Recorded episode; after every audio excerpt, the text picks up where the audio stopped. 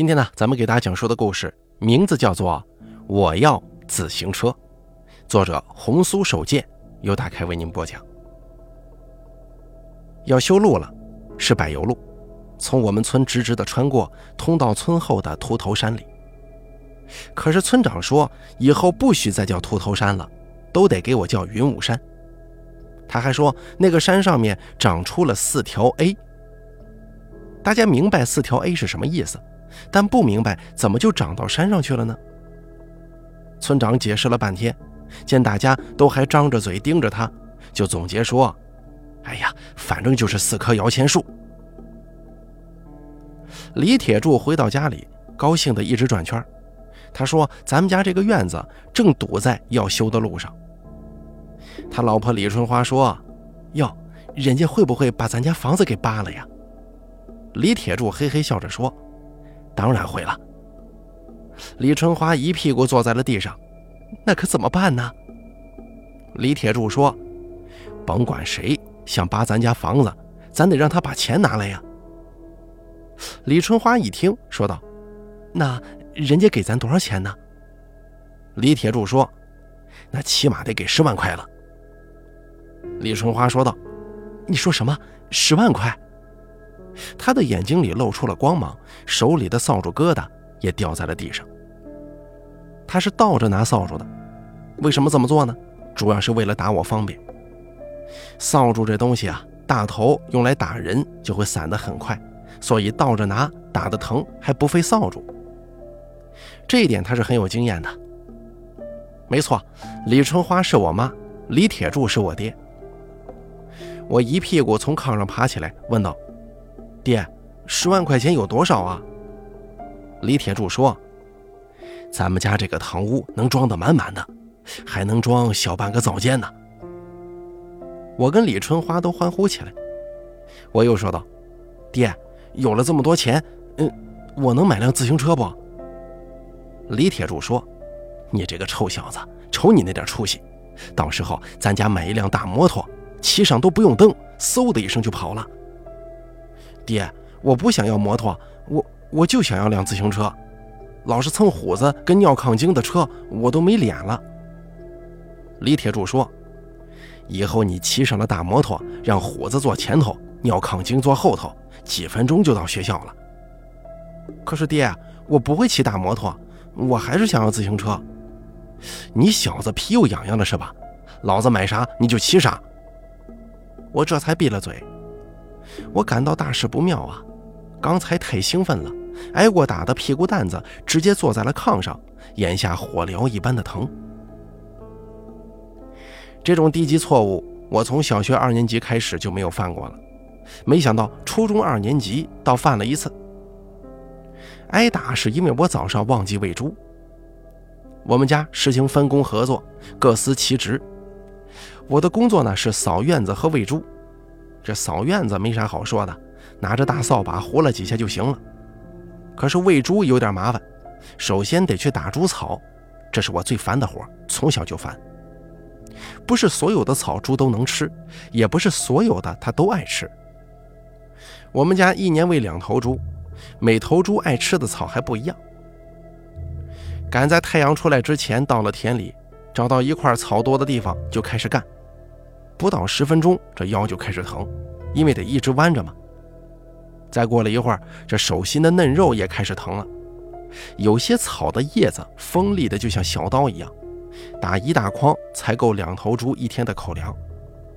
打来猪草之后还得洗，洗完得晾干，然后还得剁，剁完呢得掺这个豆粕，还有这个玉米料，比例还不能出错，要不然猪会哼哼着抗议。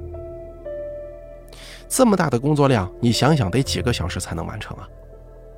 学校七点半上早自习，就算能登上自行车，路上也得半个小时。所以早上五点钟我就得起床。大家都有自行车，就我没有。我姐在镇上读师范，说毕业了就送给我一辆。可是离她毕业还有两年，简直是遥遥无期呀！老蹭别人的车，总觉得不太好意思。再说了，人家也不能天天等着你吧？一个月总有七八天的早上我会迟到，一路跑到学校也得一个多小时。你知道吗？我班主任可是真打人，真的打。有时候放学了没蹭上车，我还得走两个多小时的路回家。为了不费鞋，我都是光着脚丫子走的。走到最后天都黑了，有一回不知道哪个缺德带冒烟的，在路上打了个酒瓶子。哎呀，往事不堪回首啊！今天是个礼拜天，可对于我来说，“懒觉”这个词儿啊，自从四年级从姐姐手里接过了猪草筐子，我就没再敢奢望过。我是眼住了，梦里我们家院子里的那棵紫树会说话了，它的声音听起来呀像个老爷爷一样。不过也难怪，李铁柱说这树是他爷爷的爷爷的爷爷种的，有三百多年了。这个树是我们村里最高的树，我跟虎子还有尿炕精手拉手围不过来。不过它不结果子，也就能待在下头乘乘凉。我更喜欢虎子家院子里的那棵老梨树，那树结的大梨甜得齁人，汁水流到手上能把手指粘在一起。紫树爷爷跟我说有人要害他，我就问谁呀？他就变了个样子，张牙舞爪的来追我，我吓得跑啊跑，一直跑到秃头山上去了。其实啊，这个山现在拦住不让进了，里面在修什么风景区。不过梦里头没人拦我，我就一直跑到了山顶。我喜欢秃头山，从小就喜欢。山顶是一块平平的石头地，不长草，稀奇的很。山上野果很多，虽然都叫不出名字，但没有不好吃的。我喜欢爬到山顶，向山下的雾气喊“喂”，山下不一会儿就有人在回应我“喂”，反正我说什么他就说什么。比如说我是你爹。算了，不说了，这都是小时候玩的把戏。我到了山顶，回过头，紫树爷爷居然也爬了上来。原来他抄了小路。他爬山的时候啊，用树干拉住山上的树枝，再用树根抠住石块，爬得飞快。我就赶紧又往山下面跑，他就在后面追得气喘吁吁，叶子还掉了一地。下山的时候可不好跑，不容易收住啊。而我呢，就没收住，跌到雾里去了。好在正巧掉进了那条溪水里，没怎么摔疼，只是变成了落汤鸡。我爬起来继续跑，跑了好久，不知怎么了，又在上山了。紫树爷爷始终跟在后面几步远的地方。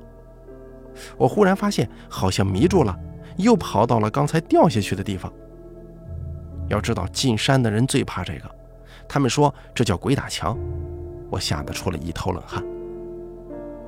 忽然之间，我被人狠狠地打了一巴掌。我醒了过来，发现太阳都老高了。李春花拿着扫帚站在炕边上，问我是不是生了瘟。我一听，朱正饿得大叫，好像是要挨宰似的。那天开始，李春花跟李铁柱高兴得像是要过年一样。李铁柱终于不跟村里的那几个闲汉赌钱了。不是因为他金盆洗手了，而是他换了牌搭子，直接跟村长他们赌了，五毛钱一局，直接变成了五块钱一局的。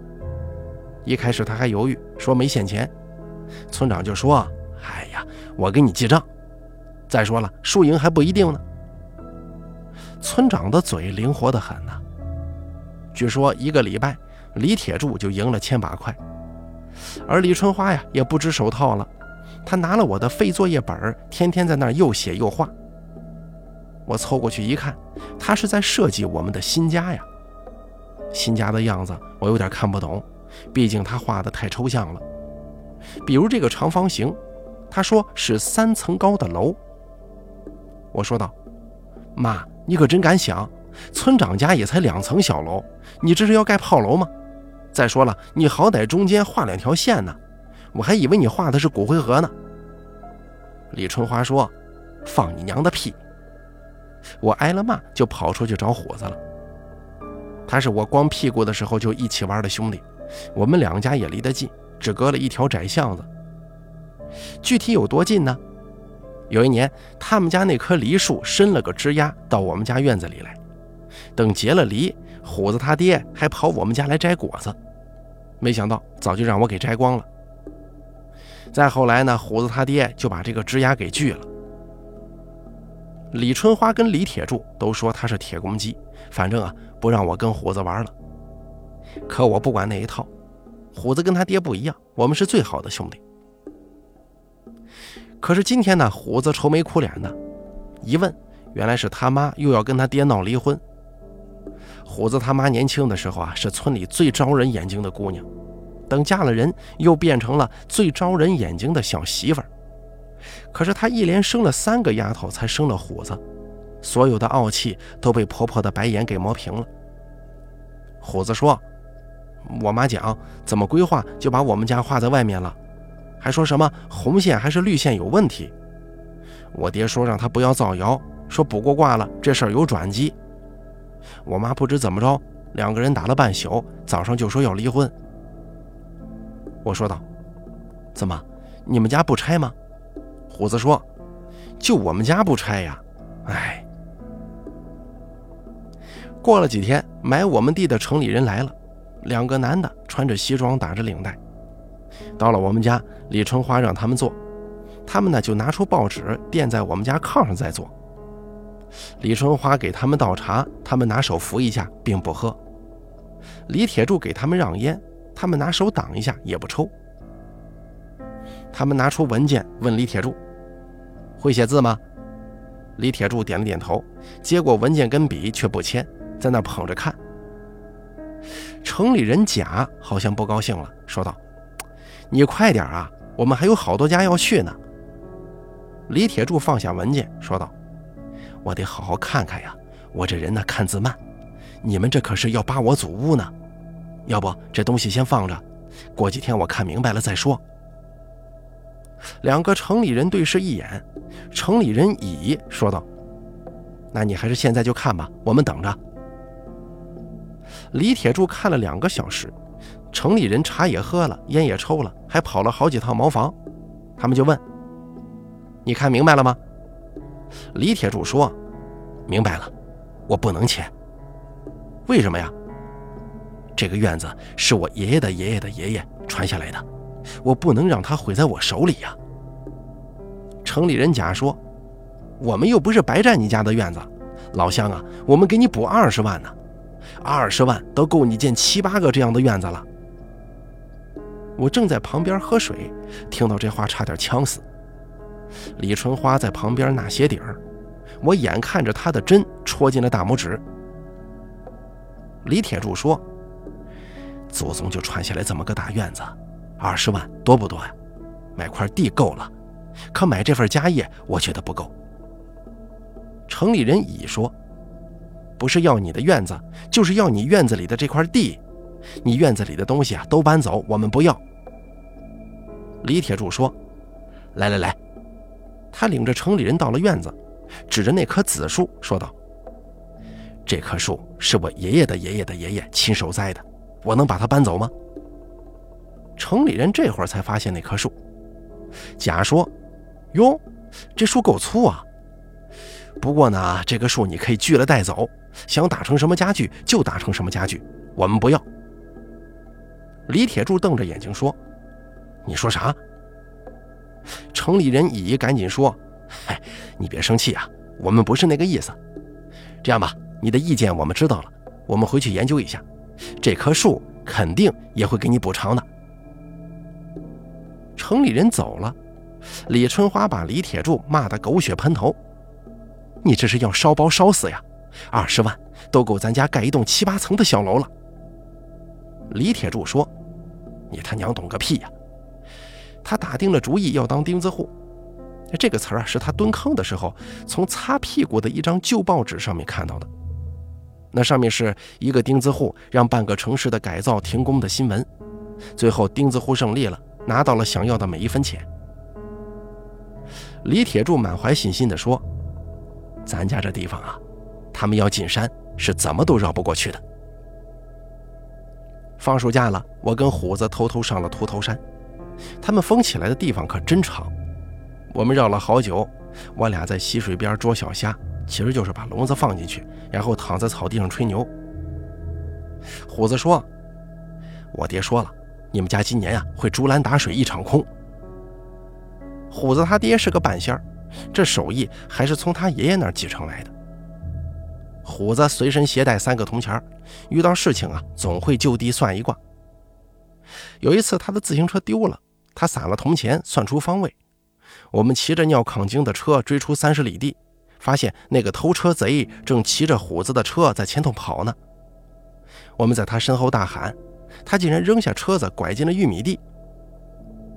虎子他爹的卦，村里人都说准。他这么一说，我心里就忐忑了。哎，虎子。那咋办呢？虎子说：“命中自有安排，只能顺其自然。”我说道：“其实啊，我就是想要一辆自行车。我爸都赢了村长两千多块了，他就是不给我买。”虎子说：“你要去哪儿就来我家推车，只要别再丢了就行。”回到家，见到那两个城里人又来了，他们又给加了五万，二十五万了。李铁柱说：“我这棵树啊，几百岁了，是我爷爷的爷爷的爷爷。”城里人跟他磨了半天，悻悻地走了。村长召开全村大会，他呢在戏台上扯着嗓子喊。其实他完全不必这么做的，因为他领子上别着麦克风呢，腰上挂着炸药包一般的小喇叭。村长说：“他拿到了规划书，我们村搭上四 A 景区的光，要建度假村了。”有人就问咋度假呀？村长说：“就是让城里人来咱们这儿过节。”大家都笑了。村长继续说：“规划书里说了，咱们村以后啊就是民族风情村了，家家都要建农家乐。”刚才那个人又打断了他：“村长，咱们是啥民族的？”村长说：“这个你就别管了，反正穿上那个花花绿绿的衣服，你就多数变少数了。”李春花回到家，对李铁柱说：“咱们是不是要赔了？人家都盖农家乐了，听说农家乐是个活金库，只要有房子、有灶台，再有几张床，那是躺着挣钱呢。”李铁柱说：“说啥呢？啥人躺着挣钱呢？”李春花正要说话，有人敲门了。我开了门，发现还是那两个城里人。他们说：“我们出三十三万。”不能再多了。李铁柱抽着烟不说话。他们说，他们劝，两个人这双簧演的呀，我都想给鼓掌了。可是李铁柱说，不能贱卖呀。昨天晚上我梦见家里的先人了，说院子里的那棵树啊，是。城里人说的口干舌燥，喝光了我家一大壶茶，最后还是悻悻的走了。村里闹腾起来了，刷房子、灭害虫、铺柏油路。虎子的妈拿到了一套花花绿绿的衣服，还有一顶奇形怪状的假发。村长跟他说，因为他会唱又会跳，所以给他安排了固定节目。他要演一个十八的姑娘，跟外头来的人结婚。虎子他爸听了之后呢，眉毛都竖起来了。村长赶紧解释：“哎呀，不是真结婚，就是弄个假婚礼，是个节目，懂不懂？”结一回一千块钱，给你老婆三百。虎子他爸对虎子他妈说：“怪不得我最近这卦象总显示出你要改嫁，我他妈还以为自己要死了呢，好几晚没睡好。”村长说：“这活呀，就你家里的能干，长得俊又显年轻，反正结了婚生过娃，人家碰两下也不亏嘛。”虎子他爸说：“是啥？你不是说是假的吗？”村长说：“我是说不小心，不小心碰到，这婚礼嘛，肯定得拉拉手什么的呀。”虎子他妈说：“三百块钱我可不干，我要五五分账。”村长说：“怎么着啊？除了你，还有其他人呢，也要工钱。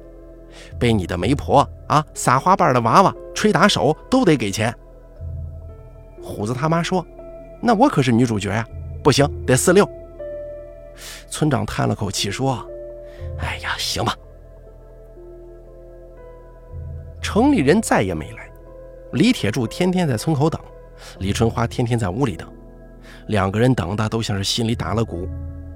李铁柱呢，就偷偷的去打听，这条路挨上边的人家，人家都签合同了，他慌了。再后来，推土机来了，一个又一个院子变成了平地。到了我们家这儿，推土机突然转了方向，把虎子家的院墙咬了一口。李铁柱跟李春花在门口看着，虎子跟他爸妈站得远远的。李铁柱突然冲进了虎子家，我拉不住他，也跟了进去。见他们家呀，早就搬得空空如也了，都不知道是什么时候搬的，也不知道搬到哪里去了。再后来，路就修好了，在我们家这儿拐了个弯，正好绕过我们家院子。过了几天，村长领着几个人来我们家，他拿了几张纸让李铁柱签字。那几个人说自己是文物局的，没进屋。他们给院子里的紫树弄了个牌牌。李铁柱拿过纸，正要看，村长一巴掌打在他头上：“你个财迷心窍的狗东西！这是保护你们家那棵树的协议呀！你们家的树以后谁也不能砍了，是文物，赶紧签吧。”李铁柱签了字，表情傻傻的，半天没缓过神来。村长又说：“这些天啊，你跟我们打牌，一共欠了三千七百八十三块钱。”这钱呢？说好了，今年底还不上就一分的利息，你可要抓紧呢。一直窝在炕上的李春花跳了起来，她揪住李铁柱的领子：“你不是说你一直赢钱的吗？怎么会输那么多呀？”李铁柱支支吾吾地说：“就一开始赢了一千多，后来手气就背了，一直输啊。”半年后，我们村的度假村开张了。虎子他妈一天要结七八次婚，虎子他爸乐得眼睛都笑没了。村里每户人家基本都住满了人，秃头山早就改头换面了，山门上那个四 A 的金字特别晃眼睛。村长也很高兴啊，他背着手在熙熙攘攘的街上走来走去，不过他有点瘸，走不快。村长是被李铁柱打的。几个月前，李铁柱找到村长，说自己也想开农家乐。村长拿出了他签的古树保护协议，念给他听。上头写着：“被保护物方圆二十米内不得从事商业经营活动。”李铁柱说：“这啥意思？”村长说：“就是人家都能开农家乐，就你家不许开。”很多人站在我家院子外头看我家紫树，还咔咔拍照。李春花站在门口，让他们进来看，说合影一次五块钱，可是没人来了。后来就降价了呀，一次一块钱，可是，一天的收入还上不了两位数。再后来，我们家院墙外边盖了一个好看的二层小楼，是村长指挥人盖的。李铁柱就打瘸了村长的腿，村长也打破了李铁柱的头，因为那个二层小楼是个公厕。最后，村长妥协了，公厕让李春花收费，还让他卖饮料。李春花卖了一春天又一夏天的饮料，终于把李铁柱的赌债还清了。有一天晚上，虎子在院子外头冲我打呼声。我家跟虎子家已经结了仇啊，我俩屁股开花几次之后，也不敢明目张胆的来往了。我偷偷跑出去，见虎子推着他的自行车，把车钥匙递到我手里。车送你了，我问道：“那那你骑啥呀？”他说：“我爸给我买了一辆摩托车。”我把车推回了家。李铁柱问我车是哪来的，我说了，他竟然拿了斧子把那个车砸了个稀巴烂，我撕心裂肺的哭了起来。好了，我要自行车的这么一个十分有趣的故事，咱们就分享到这儿了。感谢您的收听，本故事作者红酥手剑由大凯为您播讲。